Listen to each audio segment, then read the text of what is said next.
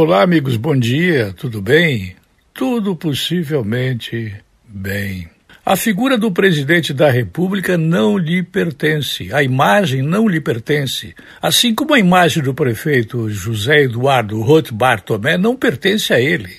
Não pertence à vereadora Daniele, a figura pública dela. Não pertence a ela. A figura pública é uma figura pública.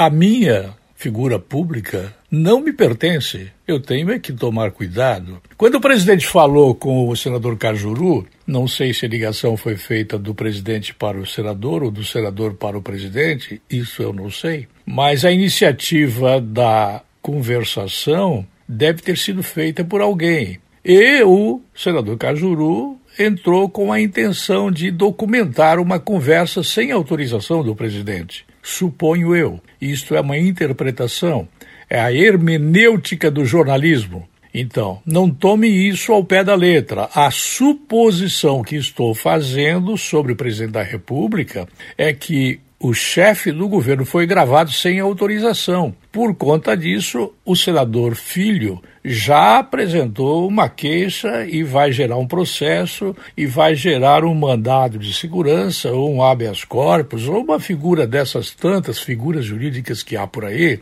dessa floresta de leis brasileiras que, em sua maioria, não são cumpridas, porque o presidente da República foi gravado e a sua intimidade presidencial foi violada.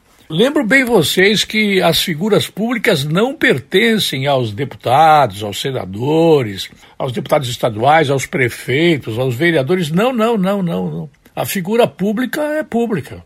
A minha figura como jornalista, né, que emito opiniões a respeito de tudo e de todos, ela é pública. Se eu ratear, se eu cometer equívocos, eu tenho que pagar o preço. Não creio que o presidente tenha falado mais do que normalmente ele fala, né? Com acidez. Ele é acre, ele é venenoso quando ele fala. Esse é o Jair Messias Bolsonaro. E é essa forma que tem conquistado muitos eleitores, cada vez mais, segundo as pesquisas. Se verdadeiras ou não, não sei. É esta a questão que está colocada. Eu volto logo mais.